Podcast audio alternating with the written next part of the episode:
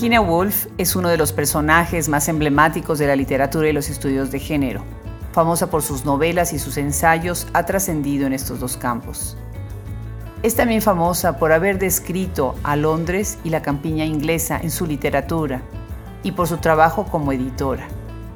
Hoy tenemos el gusto de conversar con alguien que ha reconstruido y recreado todas estas calles en donde Virginia Woolf hizo vida. Y recibimos en este micrófono a Ingrid Hernández. Yo soy Adriana Pacheco.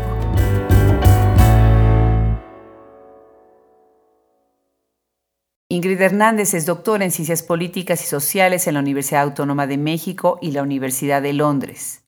Cuenta con una maestría en Relaciones Públicas Internacionales por la Universidad de Boston en Massachusetts y es coordinadora nacional del área de comunicación de la Escuela de Humanidades y Educación del Tecnológico de Monterrey. También colabora en el programa Radio Perspectiva y dentro de Revista Levadura con una columna titulada La cartógrafa de Bloomsbury. Ingrid Hernández, bienvenida a nuestro programa. No sabes cómo estuve esperando este momento para sentarme a platicar con una especialista en Virginia Woolf. ¿Cómo, cómo es posible que hayas llegado a este micrófono? Bienvenida, Ingrid. Hombre, muchas gracias, Adriana. Yo también he estado esperando mucho tiempo para tener esta conversación contigo en este programa de Hablemos Escritoras Podcast. Empecemos primero con tu formación. Cuéntanos un poco, Ingrid, ¿en dónde vives? ¿Estás escuchándonos ahorita desde dónde? ¿Y cuál es tu formación? Adriana, muchas gracias. Mira, estoy escuchando ahorita desde Monterrey, Nuevo León, en donde tenemos un clima bastante frío, raro por acá, pero, eh, pero muy contenta de estar por aquí. Mira, Adriana, mi formación empezó pues con la curiosidad de escribir, ¿no? Empezó en la escuela también desde muy pequeña, ¿no? Recuerdo, como lo dice mi madre, ¿no? Mis cuadernos, mis plumas, mis reglas y todas estas cosas, ¿no? Es decir, la curiosidad y el gusto siempre por, por escribir, ¿no? También todo esto empezó, bueno, soy, he vivido, viví en un mundo periodístico, mi abuelo era periodista, trabajé mucho tiempo con él, él me enseñó a formar un periódico, una parte del periódico que él hacía. Y además, a los 12 años, eh, escribió ahí una columna, escribió ahí una columna allá en su periódico, es decir, el tener... De verdad, qué barbaridad. Era fascinante el tener este espacio en el periódico de mi abuelo en donde podía yo escribir de mis amigos, de mis viajes, de lo que pasaba, ¿no? Y sobre todo un trabajo remunerado, que para mí era muy importante, y además, bueno, sentir que tenía un espacio importante, ¿no? Eh, mi padre era periodista también, y bueno, he vivido en ese mundo de, de la escritura y de las letras, ¿no? Qué bien, qué bien, qué magnífico. Ahora, después estudiaste, ¿tú estuviste estudiando en dónde? Mira, yo estudié en Boston, que es parte también, una maestría en Boston University, que es también parte de esta formación de un escritor, creo yo, eh, Adriana. Em, lo que es el ser cosmopolita, el tener movimiento, ¿no? el estar interesado por pues, lo que pasa alrededor del mundo, ¿no? en distintas culturas. Eh, yo estudié en Boston University, en donde justamente también em, ya no era el periódico de mi abuelo, pero sí era la revista de la Escuela de Comunicación, en donde pues lo hacía de reportera y pasaba por ahí escribiendo eh, algún par de cosas sobre lo que sucedía alrededor de Boston University. Qué bien. Entonces en BU, y ahí tenemos una muy buena amiga, Adela Pineda, una de las ah, especialistas en literatura hispanoamericana. Ah, qué bien. Excelente. El campus de BU precioso, con un profesorado muy bueno. Qué, qué maravilla. Además el mundo multicultural, ¿no? De Boston University, que precisamente, y tocando eh, lo que es el tema de Virginia Woolf, ¿no? que es la parte de un espacio, eh, pues toda esta parte que tiene Boston, ¿no? la cantidad de gente y la cantidad de pensamientos y de culturas que hay, bueno, y de estudios, ¿no? Claro, qué maravilla. Tu proyecto de trabajo final para tu doctorado se me hizo fascinante. La imagen de México a través de The New York Times. ¿Cómo, cómo llegas a esta idea? Eh? Bueno, pues mira, antes de irme para Boston, eh, yo trabajé en el gobierno de México trabajaba en el Departamento de Información Internacional. Y allí en el Departamento de Información Internacional, lo que yo hacía era coordinar a los corresponsales extranjeros, corresponsales de los medios internacionales que solicitaban información en las actividades de gobierno. Claro, y me parecía maravilloso ver todo este movimiento de información y todo este, pues, toda esta difusión de información eh, y pues a partir de eso pues decidí hacer el doctorado en ciencias políticas y eh, desarrollar la disertación en la imagen de México en el extranjero a través del New York Times. Exactamente, ¿y por qué el New York Times? Bueno, el New York Times, ¿verdad? Porque es un periódico de excelencia, podríamos decir, en Estados Unidos, ¿no? Que tiene, que marca agenda. O sea, los temas que se publican en las planas del New York Times marcan agenda. Tiene un tiraje internacional y además tiene una, una amplia cantidad de lectores. Qué bien. Y cómo es una tradición, ¿verdad? Y la relación entre México y Estados Unidos que ellos mismos van recogiendo a lo largo de pues, décadas, ¿no? Totalmente, totalmente. Y además pues los temas puntuales que hablan de cada uno de los países en sus diferentes secciones, ¿no? Claro. ¿Cómo crees tú que dialoga el venir de las ciencias políticas con dedicarse a la literatura también? Pues mira, es el manejo de la palabra, ¿no? El manejo de, de la palabra que, pues mira, como investigadora de la ciencia política y de la comunicación política, sobre todo, ¿no? Porque vengo del área de comunicación y me especialicé en la comunicación política. Es la simbología de la palabra, ¿no? Y cómo se desenvuelve cómo las palabras necesitan ¿no? Eh, todo este ritmo, digamos, ¿no? Como le llamaba Virginia Woolf también, el ritmo de las palabras para poder escribir, ¿no? Que las palabras han sido la vía infinita de una creación en el mundo, Adriana. Todo lo que, pues creo que lo que lo convertimos en imágenes y en ideas y bueno, y así da la vuelta, ¿no? Claro. ¿Tú sientes que hoy en día las ciencias políticas están viéndose como una herramienta, como un facilitador para mejorar el diálogo entre las distintas partes de la sociedad? Yo creo que las ciencias políticas tienen un buen papel. Las buenas ciencias políticas, la buena política tiene un buen papel en la sociedad. Es decir, eh, contribuir a que la sociedad em, pues camine de mejor manera, ¿no? Claro, claro, definitivamente. Pues qué fascinante. Y bueno, en algún momento yo me topo con, contigo y fue así como una revelación, porque de ahí me llevó a tu blog y yo dije, a ver, ¿qué estoy leyendo? Y se me hizo de verdad, de verdad genial el hecho de, de recaminar a través de los espacios geográficos, de los espacios físicos, de la calle, ¿no? Todo lo que es la vida de este grupo tan importante en las letras que es eh, Bloomsbury. Pensé mucho en Valeria Luiselli, pensé mucho en papeles falsos, en cómo ella también reconstruye mucho lo que es el espacio de, la, de lo urbano, de la, de la ciudad. Y bueno, platícanos, ¿cómo es que llega y en qué momento llega por primera vez Virginia Woolf a tu vida y después cómo evoluciona a este proyecto de vida que has tomado? Qué bonita pregunta, Adriana. Mira, es, es muy interesante el ver cómo, cómo llega la gente, ¿no? Y cómo llegan todas estas personalidades a la, a la vida de uno. Pues mira, yo cuando, cuando llegué a Londres, llegué a vivir al barrio de Bloomsbury. ¿No? Y llegué ahí porque ahí se encuentran ubicadas las universidades de Londres, ¿no? La Biblioteca del Senado, eh, se encuentra la Biblioteca Británica, es decir, es el barrio intelectual de Londres. Y, curiosamente, uno de los primeros trámites que tuve que hacer al llegar fue dirigirme a la oficina de, alumnos internacionales, ¿no? Es decir, hacer el, eh, hacerme presente, ¿no? Eh, y en ese entonces, en el número 46 de Gordon Square, eh, para poner en contexto, en el número 46 de Gordon Square, aquí fue donde se gestó el grupo de Bloomsbury, donde vivieron y donde se reunían y donde conversaban. Eh, y justamente ahí es donde estaba la, la, eh, la oficina de estudios internacionales. Y sucede, Adriana, que cuando vi la casa, pues sentí como que ya conocía a Virginia Woolf, ¿sabes? Qué maravilla. y qué más maravilla, allá, conexión. Claro, fue una conexión, ¿sabes? Como me paré frente a la casa y, y más allá fue la sensación de pensar que estas paredes habían escuchado su voz, ¿sabes? Qué maravilla. además, ahí había convivido el grupo de Bloomsbury. Entonces, pues a partir de ahí, claro, después de haber hecho mi primer trámite en la Universidad de Londres, pues empecé a percibir la ciudad en función de los pasos de Virginia Woolf, ¿sabes? O sea, todo lo que tenía que hacer cotidianamente, pero entre ella, Londres, mi reto y mi convivencia diaria. Pues, fascinante, fascinante. Y entonces abren este espacio en Revista Levadura, que se las recomiendo muchísimo a quienes nos están escuchando. Ahorita que acaben de escuchar el podcast, vayan a Revista Levadura. Ahí tiene ella una columna, tiene Ingrid una columna que se llama La cartógrafa de Bloomsbury. Genial. Entonces, ¿Esto aparece cada cuánto? ¿Cómo la vas armando? ¿Cómo, cómo, cómo crece esta columna? Mira, esto empieza, bueno, yo, como lo comentaba anteriormente, yo me mudo a Monterrey y empiezo a conocer gente eh, alrededor del mundo de teatro, del mundo de, cultural de aquí de Monterrey. Justamente hablando eh, con, una, con una persona que tiene la, la, editora de aquí de la revista Levadura, pues le comentaba yo todo esto que te estoy comentando un poco a ti también, Adriana. Y bueno, le interesó y me dijo, Ingrid, ¿por qué no em, escribes una columna?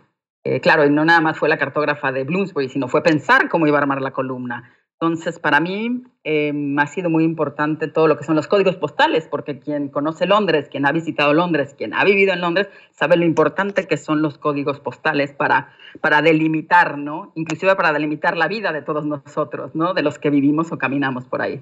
Entonces, ahí empezó. Empezó pensando en los códigos postales, el código postal de Bloomsbury, y cómo el código postal delimitaba los pasos de Virginia Woolf, los pasos de los integrantes del grupo de Bloomsbury y uno que otro con, las, con los libros de Virginia. Así empezó la columna. Claro, claro, qué maravilla. Bueno, vamos a ser sinceros. Virginia Woolf es un nombre que todo el mundo menciona, pero que muy pocos leen. Y que los que leen, los leen las obras pues las características, que son las dos que yo creo que la gente más repite o quienes, quienes la han leído más repite, que es un cuarto propio y Mrs. Dalloway. Pero ir adentro, ir al fondo de una novelista, crítica, ensayista y editora de la talla de Virginia Woolf es mucho. Ha sido inspiración de escritoras, de filósofas, críticas y obviamente es, bueno, es uno de los grandes emblemas de la literatura, esta modernización del pensamiento victoriano, ¿no? ¿Quién es para ti Virginia Woolf? Mira, Adriana, para mí Virginia Woolf, para mí es la caminante de Londres, empezando por ahí. ¿Por qué? Porque ella, para mí, me marcó una ruta. Es decir, justo como caminaba Mrs. Dalloway, ¿no? Caminaba justo como gestó a Mrs. Dalloway en su cabeza, ¿no? Con el caminar Además, para mí, es gran parte de mi conexión con ella, Adriana, es con su trabajo, con la correspondencia que mantuvo con sus amigos, con sus diarios, es exactamente eso. La hice caminando Londres. Todo ese trabajo que revisé, todo ese trabajo que hacía yo diariamente después de pasar toda la mañana escribiendo la tesis doctoral, toda la tarde la pasaba caminando con Virginia Woolf, digamos, ¿no? Todo eso lo hice al ritmo, del silencio también, ¿no? Un poco la, la, la empatía con ella, ¿no? Claro. ¿Te parece si leemos un fragmento de, lo que has escrito precisamente sobre el barrio de Bloomsbury para que nos transportes a nosotros mismos en ese espacio que ya has conocido tanto y que para nosotros es desconocido, para muchos de nosotros es desconocido?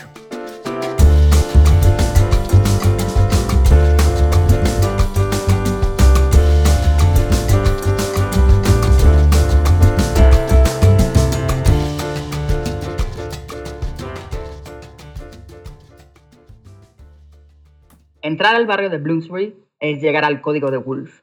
Caminarlo es encontrar los pasos de cada uno de los miembros del grupo de Bloomsbury. Recorrer las plazas devuelve al caminante el sonido de sus conversaciones. Así, las casas y las plazas cuentan historias, juntas al unísono, otras por sí solas. Gordon Square es una de las plazas que ha brillado en cuadros pintados por Vanessa y Duncan en su entrega por plasmar su vida diaria. Todo aquel que ha visitado Londres y ha caminado por el barrio de Bloomsbury para visitar el Museo Británico o la biblioteca de la Casa del Senado ha pasado por aquí, por el legado de la intelectualidad postvictoriana, el legado de Bloomsbury.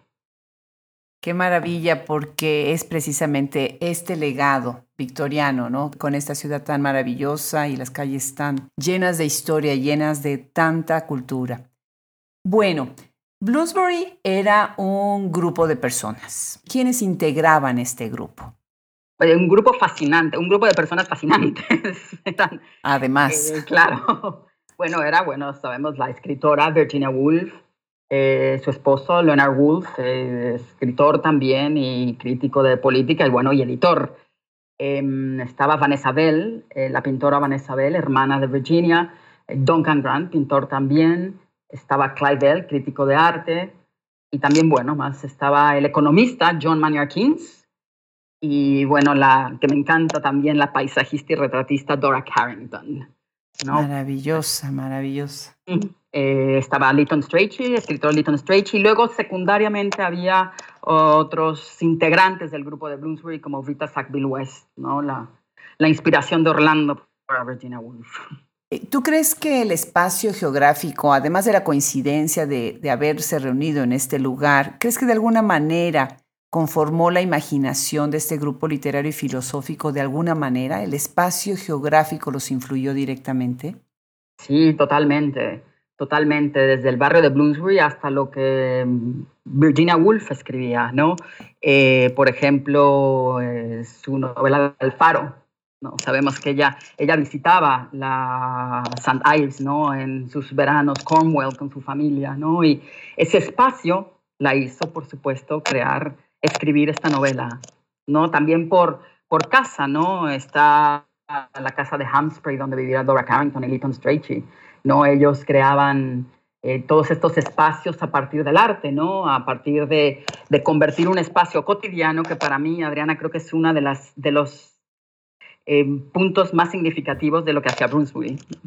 Bueno, a mí me gustaría, Ingrid, platicar de una faceta que es muy importante en la vida de, Virginia Woolf, que era su eh, lado como editora. Al hacer esta mancuerna con su esposo y tomar la decisión de empezar a editar, ella entra precisamente en otro grupo que es muchísimo más incluyente que nada más ser una escritora, sino que además de tener su comunidad como escritora, pues era editora, ¿no? Platícanos un poco, eh, ¿qué opinas tú sobre ese perfil, ese aspecto de la vida de ella? ¿Y cómo sientes tú que su rol como editora influyó las letras eh, en su tiempo? Bueno, pues yo creo, eh, Adriana, que es como el, complemento, fue el complemento de Virginia Woolf. Además, también el complemento de su relación con Leonard Woolf, ¿no? Em, creo que em, ella, cuando empezó a, con todo este mundo editorial, claro, era también como parte de su tranquilidad, ¿no? Tranquilidad, que por eso, eh, que por eso mismo se muda para Richmond con, con Leonard, ¿no? Por, por, esos, em, por esa tranquilidad que le quería dar él. Entonces compran esta imprenta en Holborn, que también es un, barrio en el centro de Londres, y se mudan para Richmond. Entonces, como un todo, Adriana, creo que esta parte de Virginia Woolf de trabajar en una imprenta en donde también eh, se imprimen sus textos, en donde también hay una conjunción con todo el grupo de Bloomsbury, porque su hermana Vanessa coopera con las portadas. Ella misma pinta todas las portadas, o sea, todas las portadas de los libros de Virginia, ¿no? Me encanta que lo menciones, ¿eh? porque es un dato que, que, no se maneja mucho. Claro, por supuesto. Pues mira, justamente en las primeras ediciones, si nos vamos por todas las primeras ediciones de Alfaro, eh, igual de Night and Day, que lo escribió ahí en, en Richmond, eh, The Kew Gardens, ¿no? que es preciosa esa portada que lo hace las hace la hermana. Entonces ahí vemos toda la conjunción del grupo de Bloomsbury, ¿no? Y también pues siento también que una parte eh, pues colaborando con la salud de Virginia, ¿no? Que tenía unas altas y bajas muy fuertes, ¿no? Y también tenemos la parte de Leonard, ¿no? Que él trabajaba en la imprenta, trabajaban juntos, él revisaba, editaba y le leía sus textos también, ¿no? Entonces, esa parte de Virginia yo creo que influyó mucho en ella y en escribir también de una manera distinta, creo, al estar detrás de una tranquilidad que no es la vida social y el sube y baja de Londres, ¿no? Que igual le gustaba, igual le gustaba muchísimo, ¿no?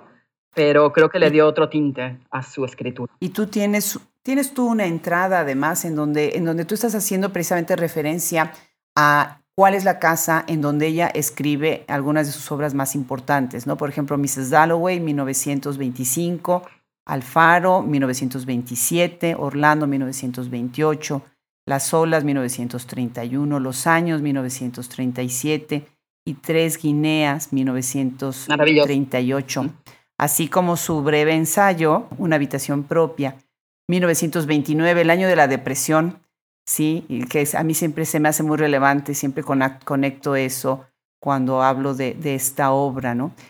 Es muy importante la manera en cómo tú estás uniendo precisamente todos estos espacios en donde ella vivía y qué era lo que a, ella le detonaban estos espacios, ¿no?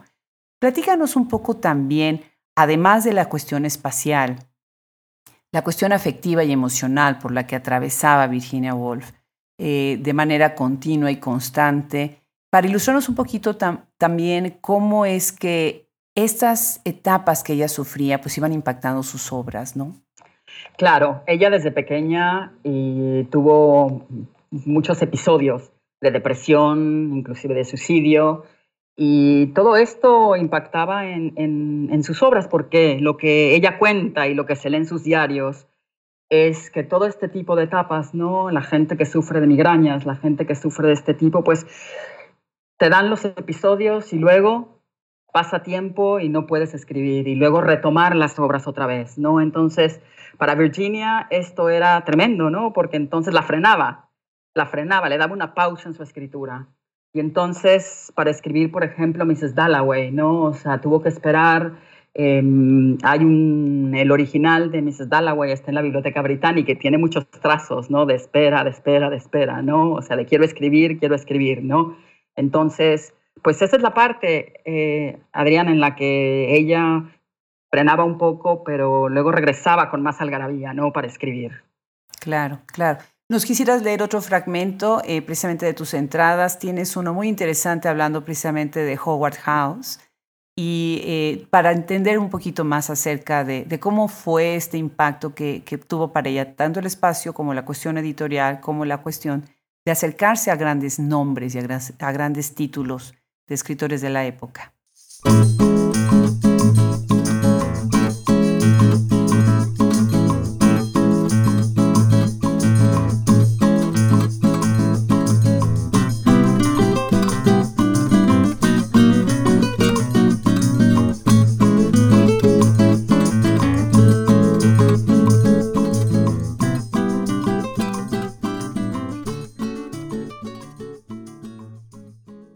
Casa número 34 de Paradise Road en Richmond, conocida como Hogger House, los Wolf empezaban una nueva etapa en su vida. En 1917, en un impulso tras pasar por Holborn, un barrio en el centro de Londres, compraron una pequeña imprenta manual. Así nacía la editorial Hogger Press. Lo que comenzó como una afición para distraer a Virginia de su depresión, pronto se convirtió en una gran editorial comercial que lanzó 527 títulos en 29 años, entre ellos al poeta T.S. Eliot, a la escritora Catherine Mansfield y a Ian Foster. Ingrid, dentro de lo que es el trabajo de una casa editorial, una de las cosas importantes es seleccionar los libros que van a publicar. ¿Qué sabes tú de, estos libros que los Wolf ah, decidieron publicar en su momento y algunos títulos que tú recuerdes que fueron importantes, son más que nada nombres de autores que fueron importantes en su publicación dentro de la casa editorial. muy buena pregunta, Adriana. Mira, en la editorial, pues los Wolf, digo, obviamente publicaban los libros de los libros de Virginia, no, que la verdad eso también les daba les daba mm, trabajo, mucho trabajo y les daba además em, regalías, digamos, no. Eh, por ejemplo, estaba, decidieron, em, la realidad es que no, no sé precisamente por qué es, pero por ejemplo decidieron no publicar el Ulises de James Joyce, ¿no? E inclusive aquí me parece, em, inclusive que eh, en el Ulises se habla, eh, lleva la misma dinámica de escritura que utiliza Virginia Woolf, el monólogo interno, ¿no? Que utiliza en Mrs. Dalloway. Em, pero sí, por ejemplo, publicaban todas las obras de Vita Sackville West, ¿no? Y aquí había un tipo como de, esa relación amistosa, ¿no? De esa relación que se tenía entre los Bulls, entre Virginia y Vita Sackville West, porque Vita era exitosa en lo que escribía, ¿no? Poeta, escritora de la aristocracia, eh, que eso iluminaba a, a, Virginia, ¿no? Vita era una escritora exitosa y para ayudar de cierto modo a los, a los Wolf en su cuestión económica, pues les daba todas sus, sus ah, libros, ¿no? The Edwardians, uh, The Land, todos estos, todos estos libros que publicó Vita y que eran muy, muy exitosos, ¿no? Interesante, claro que sí. Dentro de la misma red y la selección que hacían con los que no publicaban o sí publicaban. Exactamente. Otra, otra cosa que se me hace muy importante es, dentro de la obra de Virginia Woolf, Londres tiene un papel bien importante. Como ciudad tiene un papel importante. De hecho, en una habitación propia pues ella lo menciona, ella menciona a Londres. Y tú acabas de publicar la última entrada que se me hizo espectacular, me encantó. Muchas gracias por compartir y eh, ¿Nos quieres leer? ¿Qué es lo que dice Virginia Woolf y qué es lo que dices tú en tu lectura sobre su relación con Londres? Bueno, pues eh, como lo mencionó Adrián, esta es la última entrada que se ha tenido de, los escritos de, que, con los que colaboro para la revista Levadura. Y mira, para mí este es muy importante porque pues Londres es otro personaje de Virginia Woolf. Para mí, eh, Londres y el Virginia Woolf, como lo dicen sus relatos de este libro que ella tituló Londres, el retrato de una londinense. Esa londinense pues es ella y somos todas nosotras, ¿no? Que hemos caminado por Londres. Quisiera leer el primer párrafo de este artículo. Excelente. Londres caminaba ante la mirada de Virginia, a veces parco, a veces desmedido, pero siempre lúcido, siguiendo los pasos de la escritora que lo encendía desde su pluma. Londres era el personaje, el personaje inmerso y cómplice en las novelas que creaba Virginia en su caminar por la ciudad y sentada en su estudio de 52 Tavistock Square. Sin embargo, Londres, su ciudad natal, debiese ser también protagonista y debiese serlo para continuar existiendo como personaje en la mente inquieta y creadora de Woolf. Interesante. A ver, Ingrid, ¿tú verías alguna relación con Londres y la Ciudad de México? Así haciendo una pregunta muy arriesgada. Pues, pues sí, yo te podría decir que pues, son ciudades cosmopolitas, son, tienen tradiciones ancestrales, ¿no? Esas tradiciones, por ejemplo, si hablamos de la tradición que a mí me encanta, que además era como, hablando también del grupo de Bloomsbury, muy significativa de ellos, ¿no? Estas, tomar el té a las 5 de la tarde, que implica muchas cosas, ¿no? Implica una conversación, implica tomar el té, implica compartir cosas, ¿no? En México, bueno, está la tradición del Día de Muertos, que también se ha compartido por todo el mundo y es muy significativa ¿no? de los mexicanos. Claro. Yo, por ejemplo, pienso en los barrios como Coyoacán, en toda la parte, por ejemplo, de la colonia Roma, ¿no? de la zona rosa, del centro. Y pienso en todos los escritores que han caminado esas calles inspirándose pues precisamente de esa geografía, ¿no? Y me emociona, también me emociona. Y lo mismo ha de pasar ¿no? En todas las grandes ciudades del mundo en donde pues, se da esta vida tan cosmopolita, ¿no? No, claro, pues caminar por Londres, además hay, hay, algo que me fascina, ¿no? De Londres, cuando tú vas pasando, vas caminando por Londres, no nada más por el barrio de Bloomsbury, sino Kensington y más para allá, ¿no? Fitzrovia y todos los barrios que hay, pues vas viendo todas estas placas azules. Sí. ¿Quién vivió ahí? ¿En qué año vivió ahí? Y te puedes ir haciendo una historia de todo eso, ¿no? Por eso hay que caminar con una libreta, para anotar todo este tipo de cosas y poder regresar de vez en vez a todas ellas, ¿no? Ahí está también otra similitud con México, ¿no? Me encanta, me encanta ese consejo. Muy, muy bien recibido. Ingrid, mira, de alguna manera para muchas de nosotras Virginia Woolf es como una, como una madrina, ¿no? Como alguien que nos ha cobijado, que, que nos ha guiado, que nos ha abierto los ojos a muchos temas y a muchas perspectivas que nos costaba mucho trabajo verbalizar. Una cosa es vivir las circunstancias y otra cosa es darles nombre y poderlas escribir en un papel para materializarlas. Una de sus grandes obras, obviamente, Un cuarto propio, pues es la que ha trascendido por por todas las generaciones desde que lo escribió hasta el día de hoy. Pero para ti, ¿cuál crees que es la gran aportación de Virginia Woolf en el campo de los estudios de género y la literatura? Mira, y la gran aportación, Adriana, de Virginia Woolf es con los estudios de género y con ella misma, ¿no? Para mí siempre ha sido eh, que, nos ha, que nos ha dado su voz en un faro, ¿no? Que su voz es un faro, ¿no? Es decir, eh, toda esa guía, toda esa, mm, toda esa inteligencia que tenía ella, ¿no? Para, pues, para aportar eh, todo lo que se aplica ahora, ¿no? Es decir, eh, cómo desafiar estereotipos, ¿no? Es decir, cómo, pues, cómo empujar todos esos talentos que tenemos, ¿no? Cómo emprender como mujeres, ¿no? Cómo poder tener una voz propia, ¿no? Cómo tener un espacio propio también, ¿no? A partir de nuestra opinión, de la libertad de expresión. Y sobre todo también la honestidad, ¿no? Eh, ella era una mujer muy sensible, una mujer que eh, reconocía mucho y de, manera, de muchas maneras sus debilidades, eh, sus propias limitaciones, entre el miedo y la fortaleza, ¿sí? de, una voz que de repente llegaba a través de sus, de sus escritos y de repente se quedaba callada. ¿no? Entonces también el darnos voz y el darnos el silencio, la posibilidad del silencio que, que tanto a veces pues le tenemos miedo, incluso, ¿no? A reconocer que tenemos ciertas debilidades, ciertas carencias y que pues es parte de la naturaleza humana, ¿no? Fascinante el personaje. Totalmente. Precisamente, Adriana, esto, esto que mencionas, mira, es muy importante en cuanto a, las palabras de Virginia Woolf, ¿no? Que finalmente, pues, era lo que ella manejaba, ¿no? Fíjate que hay una, una grabación eh, de un programa de la BBC, esta compañía de medios británica, en la que ella, quedan ocho minutos y en la que ella habla de las palabras, de los English words, ¿no? En donde ella dice que están llenas de ecos, de memorias, de asociaciones, y es como ella, pues, va haciendo todas sus todas sus novelas y ahora pues todo esto que me, que me preguntas. Y finalmente, lo que es la privacidad en las palabras y las pausas que tiene uno que hacer, ¿no? Es decir, las pausas para seguir caminando, ¿no? Y para seguir escribiendo sobre todo esto que ella nos dejó, ¿no? Sobre el legado de los estudios de género y de pues todo lo que nos dejó en cuanto a sus novelas y demás. ¿Cómo, cómo ha sido la recepción de la gente eh, para tu columna en, en Revista Levadura? en tus círculos? ¿Cómo, cómo tú te has relacionado precisamente hablando de, de, esta gran mujer?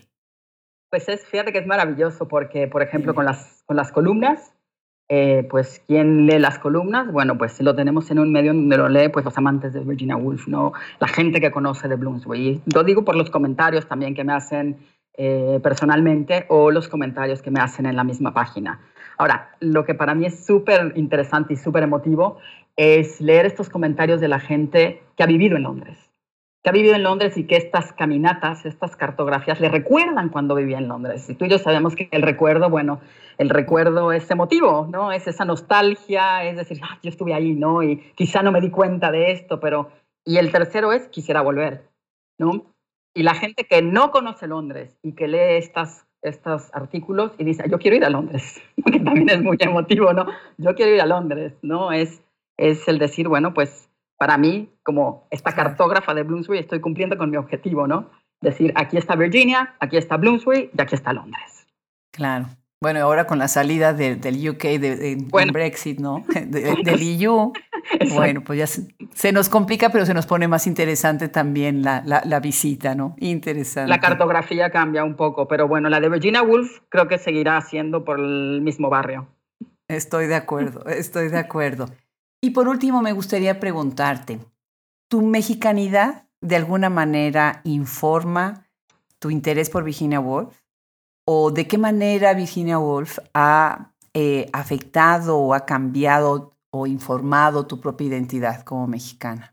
Adriana, como mujer mexicana, eh, pues hay que desafiar muchos estereotipos, ¿no? Hay que Em, hay que romper muchos estereotipos, ¿no? Y hay que, he tenido que buscar, pues, mi independencia, ¿no? Mi independencia económica, mi independencia intelectual, independencia de poder de decisión, ¿no? Es decir, de ver dónde, pues, viajar, de qué hacer, eh, y sobre todo en los sitios en donde he estado, pues, crear mi espacio propio, ¿no? Es decir, yo que es bien importante esto que nos dio Virginia de decir, si tienes un talento, potencia ese talento si tienes un talento, pues si escribes, escribe, ¿no? Si eres buena para hablar, pues bueno, habla, ¿no? Y esa parte, pues como mexicana, el poder tener libertad de expresión. Libertad de expresión y por supuesto un espacio propio. Claro, definitivamente. Pues cerremos con una última lectura de tu última entrada. ¿Te parece bien que es tan bonita la manera en la que cierras ese ensayo? Y bueno, yo creo que es un gusto enorme para Hablemos Escritoras Podcast tener a una mujer con tu perfil y con esta intersección entre las ciencias políticas, la literatura, un personaje fascinante y el reconocimiento de que el espacio físico es tan importante dentro de la imaginación de estos grandes escritores. Muchísimas gracias Ingrid por, por acompañarnos hoy en Hablemos Escritoras Podcast. Muchísimas gracias a ti, Adrián. En verdad que ha sido un gusto poder conversar contigo acerca de Virginia Woolf de Brunswick. Y es así como Londres queda suspendido en la dimensión de lo posible. Entre contrastes y similitudes, la ciudad que tanto amó Virginia se convirtió en un homenaje a su existencia. La mirada seductora de Londres envolverá por siempre el eterno de cada caminante que rodea con sus pasos el esplendor de esta ciudad. Londres por siempre.